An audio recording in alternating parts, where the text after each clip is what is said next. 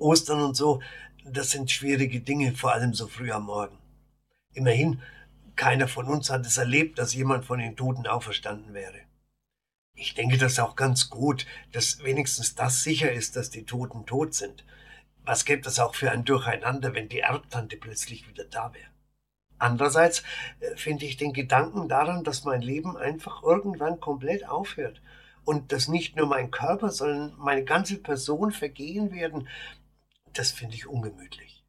Und ich kann es mir auch nicht wirklich vorstellen, denn in meiner Vorstellung bin ich ja auch als Toter noch ich. Und dann ist da noch was. Es gibt auf dieser Welt und in diesem Leben so viele Dinge, die nicht in Ordnung sind. Ich muss jetzt keine Beispiele nennen. Und irgendwie denke ich, dass dies alles in Ordnung kommen müsste. Dazu braucht es dann keine ewigen Höllenstrafen. Dazu reicht's, wenn alle wenigstens nach dem Tod begreifen, was sie in ihrem Leben angerichtet haben, an Leid und Not und Schmerz. Vielleicht erleben sie das ja dann aus der Perspektive ihrer Opfer. Und dann werden sie gerichtet, aber eben nicht hingerichtet, sondern auf und hergerichtet für die neue Welt.